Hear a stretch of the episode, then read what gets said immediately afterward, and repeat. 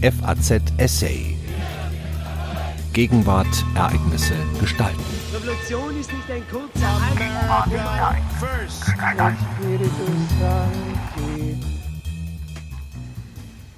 Widersprüchlich und keine Lösung. Unter dem Namen Doppelte Widerspruchslösung liegt dem Deutschen Bundestag ein Gesetzentwurf vor, der zu einer Erhöhung der Zahl der Organspenden führen soll. Doch bei genauer Betrachtung entpuppt sich der Vorschlag als eindimensionales Wunschdenken. Er würde das Problem der Organknappheit nicht lösen und begegnet erheblichen ethischen und verfassungsrechtlichen Bedenken. Ein Essay von Professor Dr. Steffen Augsberg und Professor Dr. Peter Dabrock. In diesem Herbst entscheidet der Deutsche Bundestag darüber, wie der Organknappheit entgegengewirkt werden kann. Den vorliegenden Gesetzentwürfen liegt die zutreffende Annahme zugrunde, dass die Organspende ein sinnvoller, solidarischer Akt mit schwerstkranken Personen ist. Unsere Gesellschaft ist aufgerufen, den verzweifelt, meist sehr lange und leider heute oft erfolglos auf ein Spenderorgan wartenden Patienten zu helfen. Entsprechend sind gesetzgeberische Anstrengungen zu begrüßen, die die Zahl der Organspenden steigern sollen. Allerdings ist genau darauf zu achten, ob die vorgesehenen Maßnahmen geeignet sind, dieses Ziel zu erreichen und welche Kollateralschäden drohen.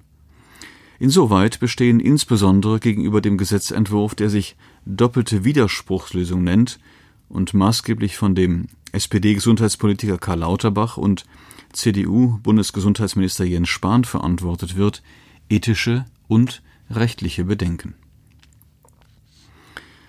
Problematisch sind bereits die verwendeten Begrifflichkeiten. Die Bezeichnung als doppelte Widerspruchslösung ist in mehrfacher Hinsicht irreführend. Von einer Lösung zu sprechen erscheint der Komplexität und der Kompliziertheit der Regelungsaufgabe unangemessen. Wichtiger noch ist indes, dass der Gesetzentwurf letztlich keine doppelte Widerspruchsregelung vertritt. Diese setzte nämlich voraus, dass über die zu Lebzeiten erfolgende Willensäußerung, Zustimmung oder Widerspruch des potenziellen Organspenders hinaus den Angehörigen eine eigenständige Entscheidungsmöglichkeit zugestanden würde. Diese Möglichkeit sieht der Gesetzentwurf jedoch ausdrücklich nicht vor. Sachlich zutreffend wäre es daher, analog zur derzeit gültigen erweiterten Zustimmungsregelung von einer erweiterten Widerspruchsregelung zu sprechen. Die Widerspruchslösung stellt zudem einen gravierenden Eingriff in ethisch relevante und verfassungsrechtlich geschützte Güter dar. Auch hier ist vor verharmlosenden Formulierungen zu warnen. So wird behauptet, die Widerspruchslösung verlange nicht mehr, als dass sich die Bürgerinnen und Bürger, zumindest einmal im Leben, mit der so wichtigen Thematik Organtransplantation beschäftigten. Schon das ist keineswegs banal denn es mag für den Einzelnen gute Gründe geben, sich mit einem hochemotional besetzten Thema wie dem eigenen Sterben nicht auseinandersetzen zu wollen. Grundrechtsrelevant ist zudem die damit verbundene Pflicht, sich zu dem Ergebnis dieser Selbstreflexion bekennen zu müssen. Schließlich und vor allem sind die Konsequenzen zu beachten. Die Rechtsfolgen einer Nichtbeschäftigung mit dem Thema sind gewichtig. Es ist nicht bloß ungewollte Folge, sondern gerade Sinn der Gesetzesänderung, dass der unterlassene bzw. nicht dokumentierte Widerspruch als Legitimation der Organspende verwendet wird, soweit in Ermangelung einer klaren Erklärung der Angehörigen die gesetzliche Fiktion eines Einverständnisses greift. Schweigen bedeutet Zustimmung. In dem Gesetzentwurf wird in höchst unglücklicher Weise aus der Tatsache, dass Menschen abstrakt die Organspende befürworten, auf ihre konkrete, individuelle Spendebereitschaft geschlossen. Damit wird nicht nur der im Begriff der Spende mitgedachte Charakter einer freiwilligen Gabe unterminiert. Letztlich etabliert der Gesetzentwurf eine kollektive Erwartungshaltung hinsichtlich des zur Verfügungstellens des eigenen Körpers, die man nicht widerlegen, sondern dem man sich lediglich prozedural entziehen kann. Organabgabeerwartung mit Widerspruchsvorbehalt. Auf Seiten der Befürworter der Widerspruchslösung wird dementsprechend teilweise ganz offen vertreten, es handele sich um eine gesellschaftliche Zustimmungslösung. ein zunächst kurios erscheinender, dann aber zutiefst befremdender Begriff, der in utilitaristischer Manier insinuiert, die Gesellschaft könne oder solle dem Individuum die Zustimmung abnehmen. Eine solche Herangehensweise beeinträchtigt ethisch wie verfassungsnormativ bedeutsame Güter, insbesondere die Selbstbestimmung über den eigenen Körper und die psychophysische Integrität. Die Vorstellung, der Einzelne müsse sich einem bestimmten Gemeinwohlverständnis fügen und unterordnen, ist zudem mit einem liberalen Gesellschaftskonzept kaum vereinbar. Die bisher bestehende sogenannte erweiterte Zustimmungsregelung basiert nicht auf kollektiver, sondern auf individueller Zustimmung. Sie spiegelt damit ein in unserer Gesellschaft weit verbreitetes und dem geltenden Recht zugrunde liegendes Verständnis von Selbstbestimmung als relationale Autonomie wider. Einerseits stellt die individuelle Autonomie ein hohes, staatlich zu achtendes und zu schützendes Gut dar.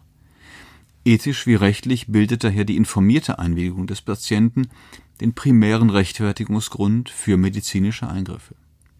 Andererseits sind Personen Gemeinschaftswesen, und viele sehen in der Bindung an Familie und Freunde die eigentliche, wertvolle Bestimmung des eigenen Lebens. Diese doppelte Einbindung nimmt das geltende Transplantationsgesetz auf, soweit es in der Einwilligungsfrage vorrangig an die individuelle Spendeentscheidung anknüpft und zugleich eine Sensibilität dafür wahrt, dass den Angehörigen eine signifikante Rolle zukommen muss.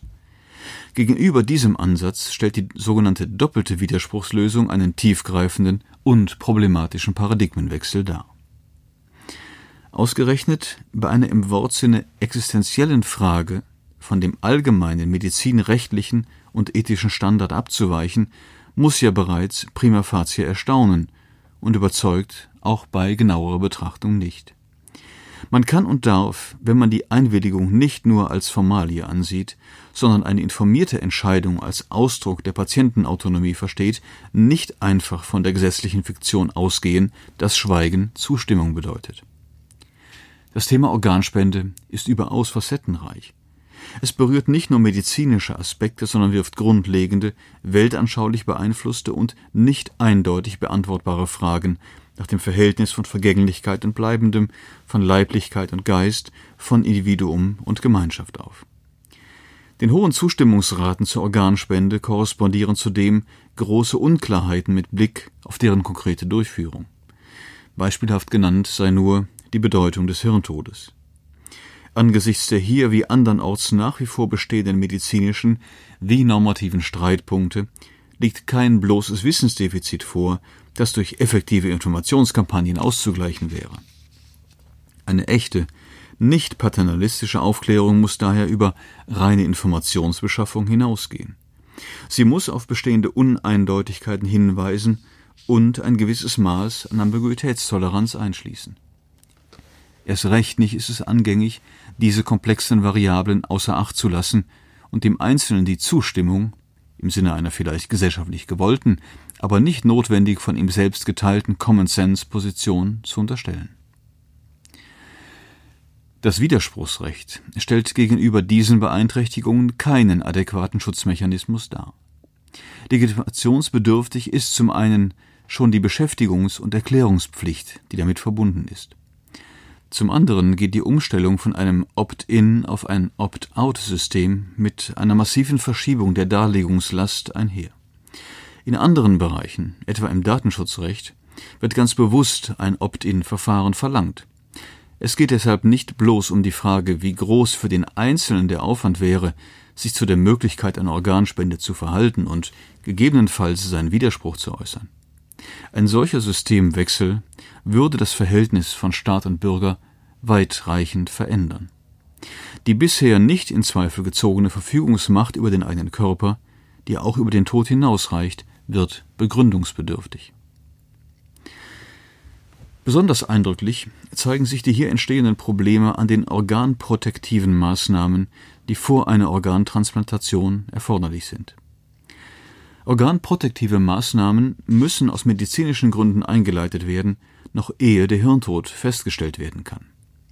Ob ein Widerspruch vorliegt oder nicht, soll nach dem Gesetzentwurf aber erst nach Feststellung des Hirntods überprüft werden.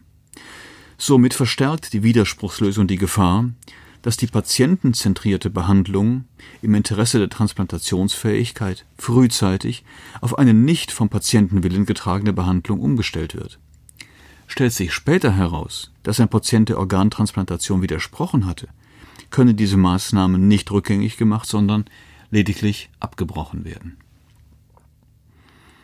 Bei der Widerspruchslösung handelt es sich nicht bloß um eine Form des sogenannten Nudgings, des Stupsens, die im Grunde auch im Interesse der Person selbst liegt, beziehungsweise deren Interessen zumindest nicht tangiert, weil sie lediglich die Last abnimmt, einen Organspendeausweis auszufüllen. Der Vorschlag geht in seiner Wirkung deutlich weiter. Die Widerspruchslösung erfasst unabhängig von der konkreten Haltung all diejenigen, die aus welchen Gründen auch immer keinen Widerspruch formuliert oder gegenüber ihren Angehörigen zu erkennen gegeben haben. Mit Blick auf das sozialpsychologisch bekannte Phänomen des Status Quo Bias steht ferner zu befürchten, dass nach Einführung der neuen Regelung Anpassungs- und Verdrängungseffekte entstehen und die Konsequenzen eines möglicherweise fehlenden Widerspruchs zunehmend in Vergessenheit geraten. Demgegenüber soll eigentlich der Generalschutz der höchstpersönlichen Freiheit hinsichtlich der eigenen psychophysischen Integrität nicht nur diejenigen erfassen, die willens und imstande sind, sich mit diesen Fragen zu beschäftigen, sondern auch und gerade alle, die sich damit überfordert sehen. Im Gesetzentwurf zur Widerspruchslösung fehlen bedauerlicherweise klare Regelungen darüber, wie mit diesbezüglich vulnerablen Gruppen und Personen zu verfahren ist und welche Schutzmaßnahmen bei möglichen oder erwartbarem Unverständnis greifen. Zudem gibt es, wie erwähnt, eine Vielzahl offener Fragen, die nicht auf Informations- oder Verständnisdefiziten beruhen. Der Gesetzentwurf untergräbt ferner die gängige Lebenspraxis, die eigene Selbstbestimmung von einem verwandtschaftlichen oder freundschaftlichen Beziehungsnetz her zu begreifen und zu leben. Ausdrücklich wird die Möglichkeit ausgeschlossen, dass die nächsten Angehörigen ein eigenes Entscheidungsrecht unter Beachtung des mutmaßlichen Willens des möglichen Organ- oder Gewebespenders haben. Angehörige, die es aus welchen Gründen auch immer angesichts einer der äußersten Widerfahrnisse des Menschseins nicht schaffen, den Sterbe- und Trauerprozess durch eine gute Gabe für andere unterbrechen zu lassen, könnten in der Mangelung eines erklärten Widerspruchs ihr nachvollziehbares Anliegen nur dann zur Geltung bringen, wenn sie lügen würden etwa wenn Sie sagen, ich weiß, dass ein expliziter Widerspruch zu Lebzeiten vorlag. Nach gegenwärtiger Gesetzeslage muss bei Nichtwissen nicht transplantiert werden. Damit achtet sie fundamental anders als die Widerspruchsregelung nicht nur und vorrangig das Selbstbestimmungsrecht des Einzelnen.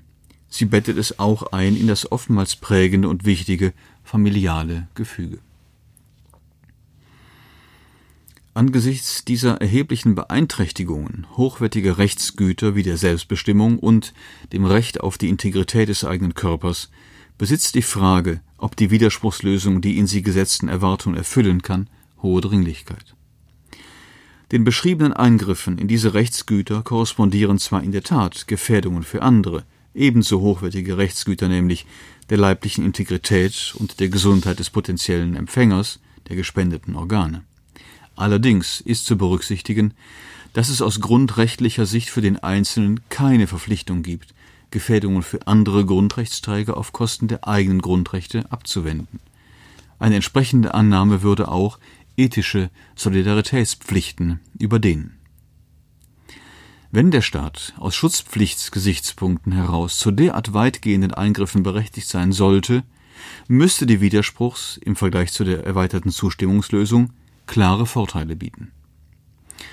Prinzipiell hat der Gesetzgeber gerade mit Blick auf die Frage, ob eine Neuregelung zweckdienlich ist oder es ein milderes, gleich geeignetes Mittel gibt, einen großen Einschätzungs- und Gestaltungsspielraum. Wenn aber ausdrücklich damit geworben wird, nur mit der Widerspruchslösung ließe sich die Zahl der Organspender deutlich erhöhen, muss die Plausibilität dieser Behauptung geprüft werden. Dass es so kommen würde, ist auf Basis der gegebenen Datenlage äußerst zweifelhaft. Wie der Schweizer Ethikrat in einer jüngst veröffentlichten Stellungnahme nochmals vorbildlich und konzise zusammengefasst hat, gibt es keine belastbare Grundlage dafür, dass zwischen der Einführung der Widerspruchslösung und der Erhöhung der Zahl der Organspenden ein kausaler Zusammenhang besteht. Die Widerspruchslösung dürfte demnach allenfalls geringe positive Effekte zeitigen. Wahrscheinlicher ist es, dass sich sogar kontraproduktive Folgen ergeben. Damit wäre auch unter Berücksichtigung des weiten Entscheidungsspielraums des Gesetzgebers die Grenze des verfassungsrechtlich Zulässigen erreicht, wenn nicht überschritten. Das Transplantationswesen ist auf Vertrauen angewiesen. Deshalb leidet es besonders unter den Skandalen der vergangenen Jahre. Gleichzeitig steigt, bedingt durch die demografische und epidemiologische Entwicklung hin zu einer immer älteren und häufiger multimorbiden Bevölkerung, die Nachfrage nach Spenderorganen. Infolge der Verbesserung der Verkehrssicherheit sowie der gestiegenen Bedeutung der Patientenverfügung mit der Möglichkeit, frühzeitig auf lebensverlängernde Maßnahmen zu verzichten, sinkt wiederum die Zahl der potenziellen Organspender. Insoweit ist die Annahme realistisch, dass sich die Deckungslücke zwischen Patienten auf der Warteliste und möglichen Organspenden wohl kaum vollständig wird abbauen lassen. Dennoch gibt es begrenzten Anlass zu Optimismus. So ist nicht nur in der Bevölkerung die prinzipielle Zustimmung zur Organspende inzwischen sehr hoch. Auch die Zahl der Inhaber von Organspendeausweisen ist zuletzt deutlich gestiegen. Allerdings ist es ein Gebot der Ehrlichkeit zuzugestehen, dass beide Entwicklungen nur eine geringe Auswirkung auf die Anzahl der tatsächlichen Spenden haben. Diese ist zuletzt von niedrigem Niveau ausgehend geringfügig gestiegen. Ob die Zahl der Organspenden in absehbarer Zeit signifikant steigen wird, hängt von drei Faktoren ab. Erstens der Zahl der Personen, die überhaupt für eine Organspende in Betracht kommt, also nach geltender Rechtslage der hirntoten Patienten. Zweitens dem institutionellen Rahmen, vor allem der Bereitschaft der Krankenhäuser, potenzielle Organspender zu melden. Drittens kommt es auf den Anteil an tatsächlichen Organspendern unter den prinzipiell in Betracht kommenden hirntoten Personen an. Von diesen drei Faktoren wird nur der letztgenannte durch den Entwurf der sogenannten doppelten Widerspruchslösung in den Blick genommen. Die Zahl der Hirntoten entzieht sich selbstredend staatlicher Regulierung wenn man nicht zynisch ungewollte Effekte der E-Mobilität mit einbezieht. Immerhin ist an dieser Stelle ein ergänzender Hinweis angebracht.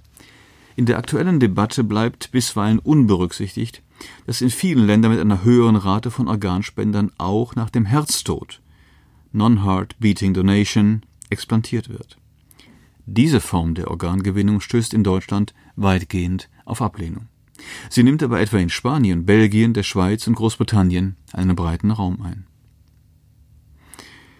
Der Vergleich mit anderen Ländern erweist auch im Übrigen nicht die Vorzugswürdigkeit der Widerspruchslösung.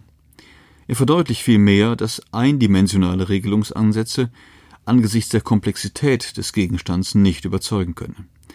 So zeigt eine nähere Betrachtung des Organspende-Musterlands Spanien, dass dort zwar eine Widerspruchsregelung besteht, in der Praxis jedoch stets die Zustimmung der Angehörigen eingeholt wird. Die höhere Zahl an Organspenden ist damit vor allem strukturellen Maßnahmen zu verdanken. In der Tat wird in Deutschland seit Jahren darauf hingewiesen, dass Koordination, Kontrolle und Kooperationsbereitschaft im System des Transplantationswesens unzureichend sind.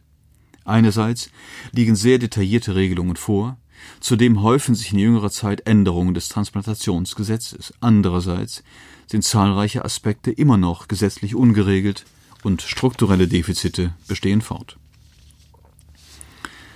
Der Gesetzgeber hat einige Schritte mit dem zweiten Gesetz zur Änderung des Transplantationsgesetzes Verbesserung der Zusammenarbeit und der Strukturen bei der Organspende vom 22. März 2019 unternommen.